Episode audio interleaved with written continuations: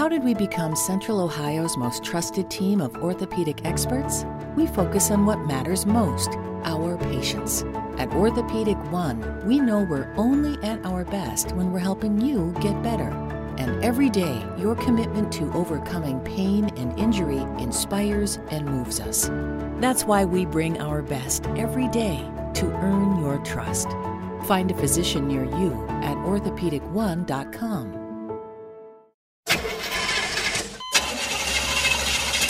It's a fact. All cars will eventually break down. If you have CarShield, you can protect yourself from the high cost of auto repairs. And they're America's number one auto protection company. Your transmission, engine, and car's computer system are all covered. Get the ultimate vehicle service protection. Call CarShield now at 800 932 1729. That's 800 932 1729.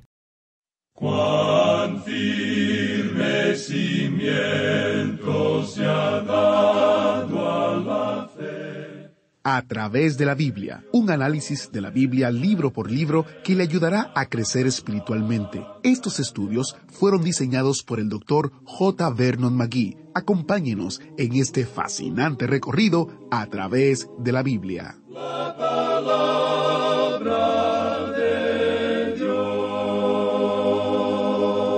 ¿Cuándo cambió la historia de Jesús de ser una historia judía a una historia gentil? Bueno, hoy es el día para averiguarlo. Bienvenido a través de la Biblia. Soy su anfitrión, Heiel Ortiz. Nuestro maestro Samuel Montoya nos acompañará a través de una importante transición hoy, cuando el Evangelio sale de Jerusalén y va al mundo. Prepárese para este interesantísimo estudio. ¿Qué tal si iniciamos este tiempo con una oración y presentamos al Maestro Samuel Montoya? Padre Celestial, gracias porque estás en el negocio de salvarnos de nuestras vidas pecaminosas y llevarnos a la luz y convertirnos en tus hijos.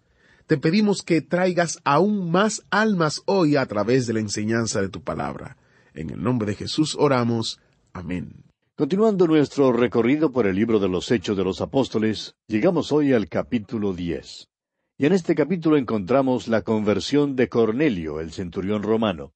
Y decíamos en nuestro programa anterior, cuando apenas comenzamos este capítulo, que el capítulo diez continúa el relato iniciado en el capítulo nueve acerca del ministerio de Simón Pedro. Más tarde la historia continuará con el ministerio del apóstol Pablo. Ahora, aunque Pablo es llamado el apóstol a los gentiles, no debemos olvidar que fue Pedro quien abrió la puerta para los gentiles. Leamos nuevamente hoy el primer versículo de este capítulo diez de los Hechos. Había en Cesarea un hombre llamado Cornelio, centurión de la compañía llamada la italiana. Recuerde usted, amigo oyente, que Pablo había estado en Cesarea, como lo vimos allá en el capítulo nueve, versículo treinta, y que probablemente algunos de los otros apóstoles habían estado predicando el Evangelio por la costa. La ciudad de Tel Aviv en realidad es parte de la vieja ciudad de Jope. Al viajar uno por la costa desde Jope, el próximo lugar de relativo tamaño sería la ciudad de Cesarea. Esta en verdad era una ciudad romana. Era el lugar donde vivía Pilato. Esta ciudad era la residencia oficial del gobernador y de los que gobernaban esa tierra. Por tanto, esta es la ciudad donde estaba apostado Cornelio. Él era centurión de una compañía de soldados llamada la italiana. Continuando ahora con el versículo dos leemos piadoso y temeroso de Dios con toda su casa, y que hacía muchas limosnas al pueblo, y oraba a Dios siempre. Aquí vemos que Cornelio era piadoso. Eso quiere decir que su adoración estaba bien encaminada. Recuerde usted que aún a un pagano le es posible tener devoción y una convicción profunda en cuanto a sus dioses. A veces quisiéramos que los cristianos hoy en día tuvieran más devoción y convicción. Pues bien, Cornelio era piadoso y temeroso de Dios. No era un prosélito judío en el sentido estricto del término, pero se inclinaba hacia el judaísmo. Hoy en día diríamos que él era lo que llamaríamos un simpatizante. O sea, una persona que vivía en el vecindario, asistía a la iglesia en ocasiones especiales, se portaba amistosamente con los de la iglesia, pero no era en realidad un creyente y seguidor de Jesucristo. Y así pudo haber sido Cornelio. Este versículo dos nos dice también que él era temeroso de Dios. Ahora él hacía muchas limosnas al pueblo. Esto quiere decir que él daba muchos regalos de caridad al pueblo judío, o sea, a los pobres del pueblo. La nación de Israel siempre ha dado mucha importancia al dar. Dios les había enseñado esto en el Antiguo Testamento. Nosotros hablamos a veces del diezmo, pero es obvio al estudiar el sistema mosaico que ellos en realidad daban tres décimos, o sea, tres diezmos. Daban para el funcionamiento del gobierno, que en el principio era una teocracia. Luego pagaban el impuesto del templo. Y en tercer lugar, daban un diezmo de todo lo que producían. De modo que Israel ha sido un pueblo bastante generoso en cuanto al dar. Es interesante que aún hoy en día hay muchas grandes obras de beneficencia que han sido fundadas por los judíos. Por cierto que no hay ningún grupo de gente en nuestro día que dé tan generosamente como lo hace la comunidad judía para apoyar a la nación de Israel. Son un pueblo muy generoso. Bien, volviendo ahora al capítulo diez de los Hechos, vemos que Cornelio oraba a Dios siempre. Este centurión llevaba sus necesidades al Señor. Él necesitaba más luz y la quería tener. Probablemente no sabía mucho en verdad acerca de la oración, pero oraba a Dios siempre. Y eso es lo importante. Ahora el versículo tres de este capítulo diez de los Hechos nos dice Este, o sea, Cornelio, vio claramente en una visión cómo a la hora novena del día, que un ángel de Dios entraba donde él estaba y le decía, Cornelio. Este centurión era un oficial en el ejército romano, un soldado profesional. Tenía una influencia grande sobre su propia familia e influía sobre todos en su derredor. Al parecer era un buen hombre. Hoy en día muchos le considerarían un cristiano de los más buenos, un hombre sobresaliente, pero en realidad no era cristiano. No había escuchado el Evangelio. Nunca había aceptado a Jesucristo como su Salvador personal. Aquí pues tiene usted un ejemplo de un hombre que vivía según la luz que tenía. Ahora Juan 1.9 dice así acerca de Jesús. Aquella luz verdadera que alumbra a todo hombre venía a este mundo.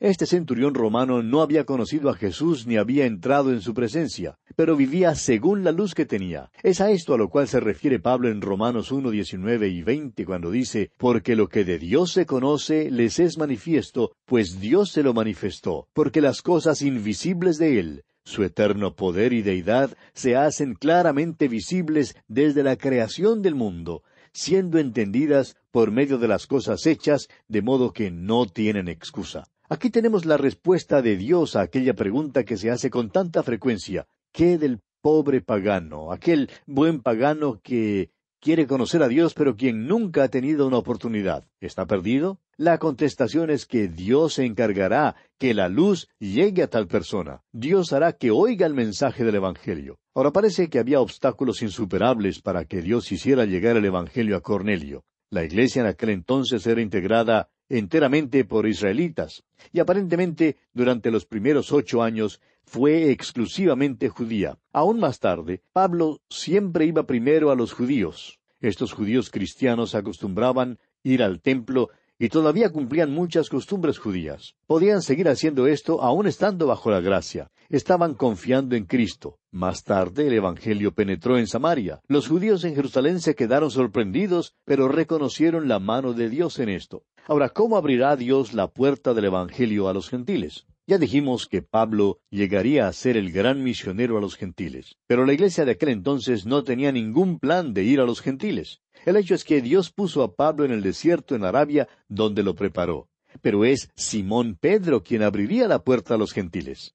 Dios usó al fanático con más prejuicios, a la persona más intolerante, al extremista más grande de aquel entonces, para llevar a cabo este plan. Entonces se pone en marcha un sistema detallado y complicado para hacer que los gentiles escuchen el Evangelio, el cual es llevado a cabo bajo la supervisión del Espíritu Santo. Amigo oyente, toda verdadera obra cristiana es dirigida por el Espíritu Santo. Cualquier otra obra no vale nada. El Espíritu Santo tuvo que obrar en el corazón del gentil, y el Espíritu Santo tuvo que obrar en el corazón del judío. El Espíritu Santo supervisó la promulgación del Evangelio al mundo gentil. Bien, continuemos ahora leyendo el versículo cuatro de este capítulo diez de los Hechos. Él, mirándole fijamente y atemorizado, dijo, ¿Qué es, Señor? Y le dijo, Tus oraciones y tus limosnas han subido para memoria delante de Dios. Recuerde, amigo oyente, que un ángel de Dios había aparecido a Cornelio en una visión. Ahora note usted que hay ciertas cosas que en verdad tienen valor delante de Dios. Estas cosas de por sí no indican que uno merezca la salvación de ninguna manera, pero son cosas que Dios nota. Las oraciones de Cornelio y sus limosnas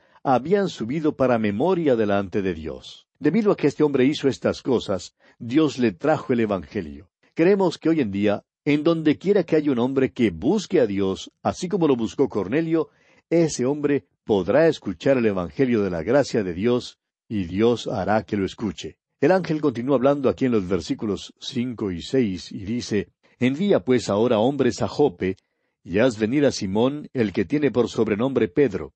Este posa en casa de cierto Simón curtidor, que tiene su casa junto al mar. Él te dirá lo que es necesario que hagas. El ángel le dice dónde encontrar a Pedro. No necesita de otra dirección. El olor de las pieles en la tina de curtir le llevarían al lugar donde debía ir. No tendría ningún problema en encontrar la casa del curtidor. Y los versículos siete y ocho continúan diciéndonos Id el ángel que hablaba con Cornelio. Este llamó a dos de sus criados y a un devoto soldado de los que le asistían, a los cuales envió a Jope después de haberles contado todo. Estos hombres no tuvieron ninguna dificultad en encontrar el lugar. Dios tiene ahora que preparar a Simón Pedro. Continuemos leyendo el versículo nueve de este capítulo diez de los Hechos. Al día siguiente, mientras ellos iban por el camino y se acercaban a la ciudad, Pedro subió a la azotea para orar cerca de la hora sexta. Es absolutamente necesario que Dios prepare a Simón Pedro porque él no tenía los antecedentes ni la educación que tenía Pablo.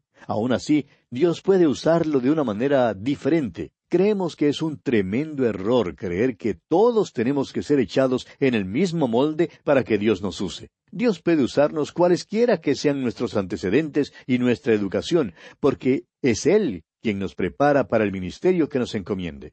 Así pues, Dios va a preparar a Simón Pedro, así como ya ha preparado a Cornelio. Leamos los versículos diez al catorce. Y tuvo gran hambre, y quiso comer, pero mientras le preparaban algo, le sobrevino un éxtasis, y vio el cielo abierto, y que descendía algo semejante a un gran lienzo que atado de las cuatro puntas era bajado a la tierra, en el cual había de todos los cuadrúpedos terrestres y reptiles y aves del cielo. Y le vino una voz, Levántate, Pedro, mata y come. Entonces Pedro dijo, Señor, no, porque ninguna cosa común o inmunda he comido jamás. Mientras Pedro se pregunta en cuanto a lo que esto significa, una voz le habla. Ahora, ¿no le parece interesante, amigo oyente, que aunque Pedro le llama Señor, no obedece lo que el Señor le manda que haga? Ahora, preste mucha atención a esto. Tenemos aquí a un hombre que está a este lado del día de Pentecostés. Vive en una edad cuando ya no importa si se come carne o si no se come carne. Pero Pedro todavía no comía ninguna de esas cosas. Pedro todavía se sujetaba al sistema mosaico y no comía nada que fuera inmundo. Era sincero en cuanto a eso. Ahora alguien dirá que él debía ser tolerante y comer de todo. Bueno, es que el Señor le está enseñando que ya no está bajo el sistema mosaico. Tiene ahora la libertad para comer de todo. Permítanos decirle, amigo oyente, que bajo la gracia uno puede comer lo que quiera comer, e igualmente uno no tiene que comer lo que no quiera comer. El gran problema es que algunos deciden que no quieren comer carne y entonces tratan de poner a todos los demás bajo el mismo sistema. Amigo oyente, bajo la gracia usted puede comer carne o no comer carne. Eso es asunto suyo. El comer ciertos alimentos puede causarle una indigestión, pero ciertamente no va a cambiar su relación con el Señor. Continuemos leyendo el versículo quince de este capítulo diez los Hechos. Volvió la voz a él la segunda vez, lo que Dios limpió, no lo llames tú común. Dios le está diciendo a Pedro que él puede comer de todo lo que está en el lienzo. Ya no es cuestión de si son alimentos limpios o inmundos. Lo que Dios limpió, no lo llames tú común. Puede comer de todo porque es Dios mismo quien le ha dicho que puede hacerlo. Ahora el versículo 16 dice, Esto se hizo tres veces, y aquel lienzo volvió a ser recogido en el cielo. Esto realmente dejó perplejo a Simón Pedro en cuanto a su significado. Y los versículos 17 al 22 continúan diciendo, Y mientras Pedro estaba perplejo dentro de sí sobre lo que significaría la visión que había visto, he aquí los hombres que habían sido enviados por Cornelio, los cuales, preguntando por la casa de Simón, llegaron a la puerta, y llamando preguntaron si moraba allí un Simón que tenía por sobrenombre Pedro. Y mientras Pedro pensaba en la visión, le dijo el Espíritu, He aquí tres hombres te buscan. Levántate, pues, y desciende, y no dudes de ir con ellos, porque yo los he enviado. Entonces Pedro, descendiendo a donde estaban los hombres que fueron enviados por Cornelio, les dijo, He aquí, yo soy el que buscáis. ¿Cuál es la causa por la que habéis venido? Ellos dijeron, Cornelio el centurión, varón justo y temeroso de Dios, y que tiene buen testimonio en toda la nación de los judíos, ha recibido instrucciones de un santo ángel, de hacerte venir a su casa para oír tus palabras. Simón Pedro tiene que ir ahora a Cesarea.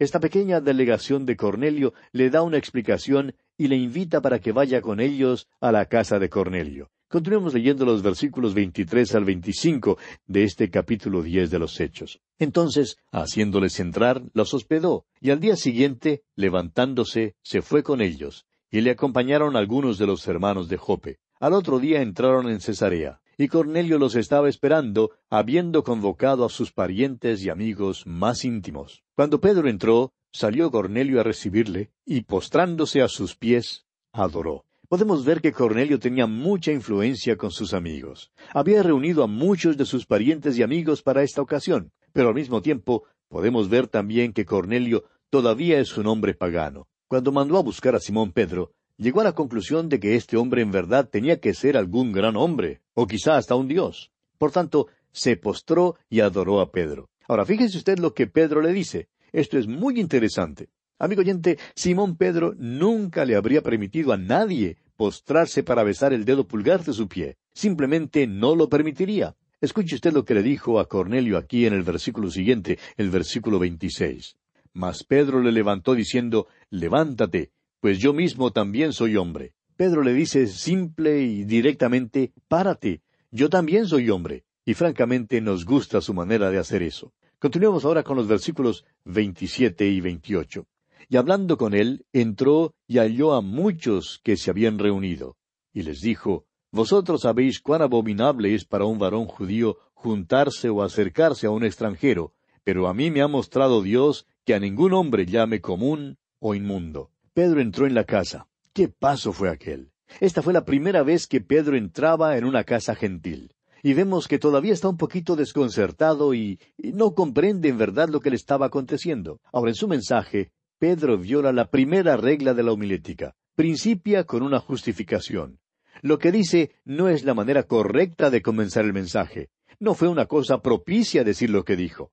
El hecho es que bien podría haberse interpretado como un insulto. En otras palabras, Pedro dijo algo así. Escuche usted. Si en verdad quieren ustedes saber cómo es que me siento en cuanto a esto, bueno, simplemente no quería venir. Nunca antes he entrado en casa de algún gentil. Nunca antes he ido a un lugar que sea inmundo. Esta es la esencia de lo que Pedro dice en el principio. Pero sigue hablando así. Aunque nunca antes he entrado en una casa inmunda, Dios me ha mandado a no llamar inmundo a ningún hombre o mujer. Todos somos pecadores y todos podemos ser salvos. Ahora, ¿cómo se sentiría usted, amigo oyente, especialmente usted, hermana, si algún visitante llegara a su hogar y comenzara a hablar así como habló Pedro aquí? Si sus primeras palabras fueran, entro en su casa, la cual considero ser inmunda. Bueno, no creo que le respondería a usted con palabras amistosas ni cálidas, ¿verdad? Sin embargo, esta es la esencia de lo que Simón Pedro dijo aquí.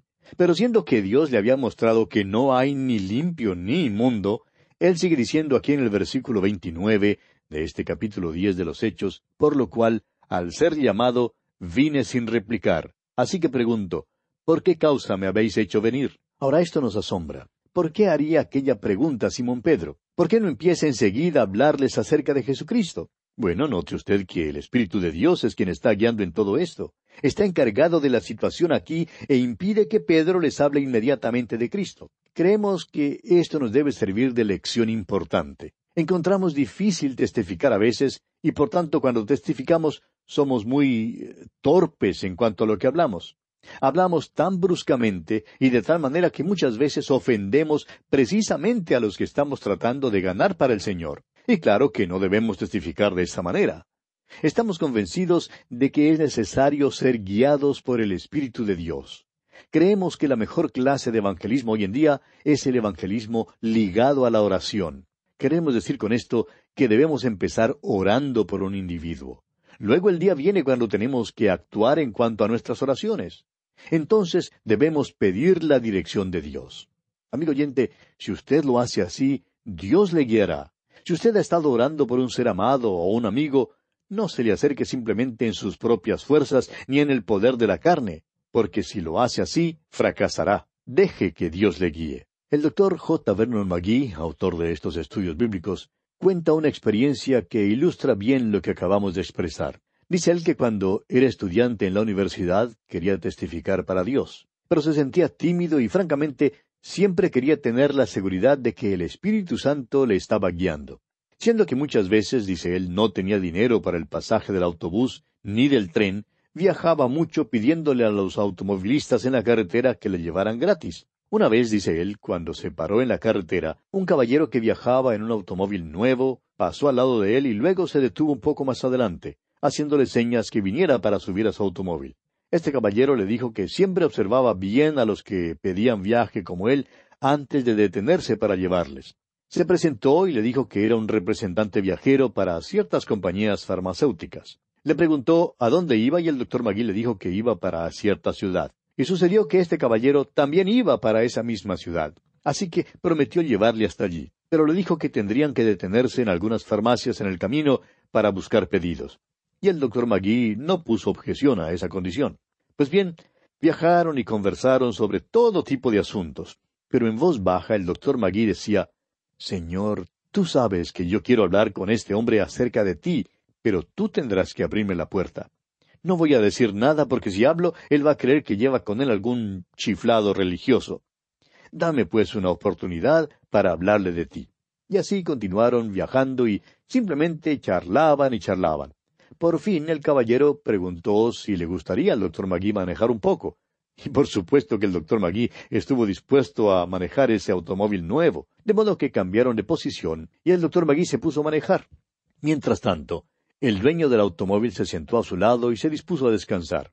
Llegaron como a unos setenta kilómetros de la ciudad a donde iban, y al llegar allí no hablaban ya tanto. Pasaban los minutos de silencio, pero el doctor Magui seguía orando y decía Señor, estamos llegando a la ciudad y todavía no se me ha presentado ninguna oportunidad. Por favor, dame una oportunidad para que le pueda testificar de ti. El doctor Magui continúa diciendo que viajaron por unos diez minutos más. Y luego, cuando menos pensaba tener una oportunidad, este hombre dijo, ¿Sabe que ayer mi esposa y yo asistimos a una iglesia? Miró al doctor Magui, se rió, y el doctor Magui también se rió. Y luego este hombre dijo, no asisto con mucha frecuencia a la iglesia. Ese predicador dijo una cosa bastante cómica. Dijo que Jesús vendría otra vez a la tierra. ¿Cómo le parece eso? Y el doctor Magui le contestó y le dijo qué era lo que pensaba en cuanto a esto.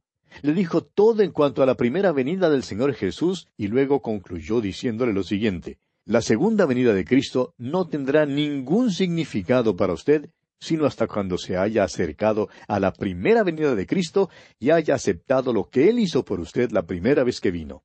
Entonces tendrá un interés en su segunda venida. Este hombre, dice el doctor Magui, fue muy receptivo. Le llevó hasta el dormitorio de la universidad donde él tenía su habitación y estacionó el carro allí. Por último le dijo, yo quisiera verle una vez más. De modo que el doctor Magui simplemente lanzó esta pregunta.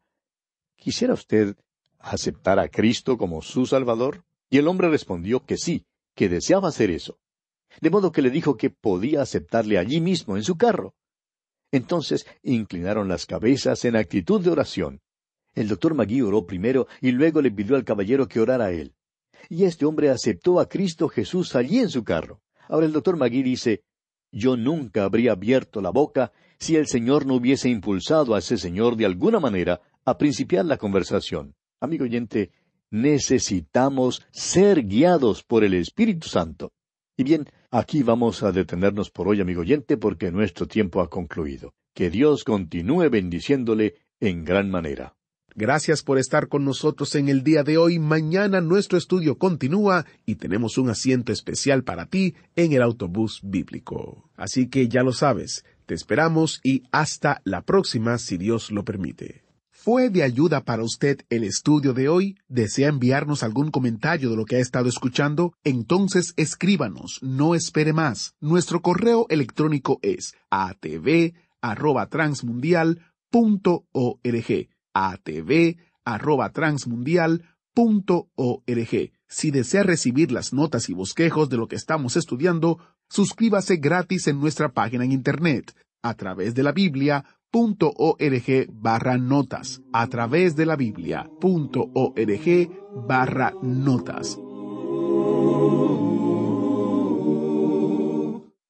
Looking for a brew unique to you? Find it at Kroger. Discover distinctly different chameleon organic ground coffee with flavors like Guatemala and Dark and Handsome. They're so organic, so sustainable, and so good. Visit Kroger today to get yours. Meyer brand lunches keep kids fueled for back to school. Start with a wholesome sandwich made with our honey roasted deli sliced turkey breast and provolone slices on Meyer's split top wheat bread. Add a side of fruit with Meyer applesauce squeezable pouches. Treat them at school, after school, or anytime with assorted fruit flavored snacks. And pack it all up fresh and neat with Meyer brand sandwich bags and napkins. Discover big taste and bigger savings when you go back to school with Meyer brand.